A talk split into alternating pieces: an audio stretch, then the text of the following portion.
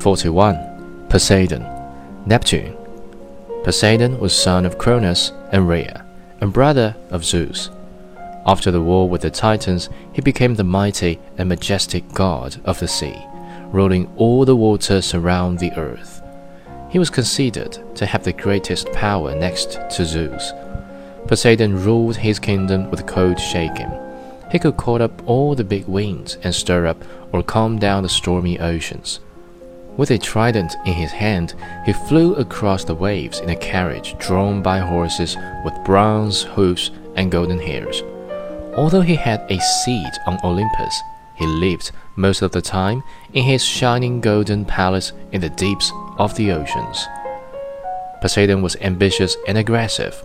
Unhappy with the part of power given to him, he planned to throw down Zeus from his high position.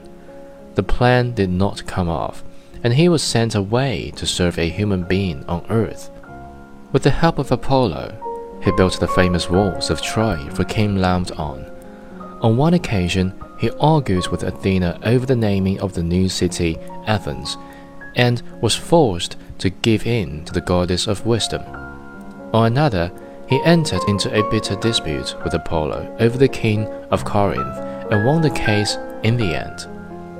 Poseidon's loves produced strange children.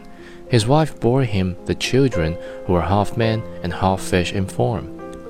When Demeter did not like his attention and changed herself into a horse, shameless Poseidon turned himself into a horse to continue his seeking.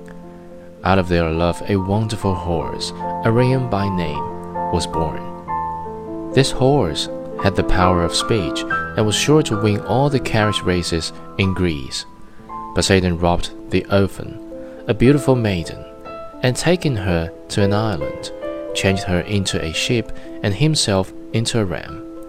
As a result, the golden fleeced ram came into being.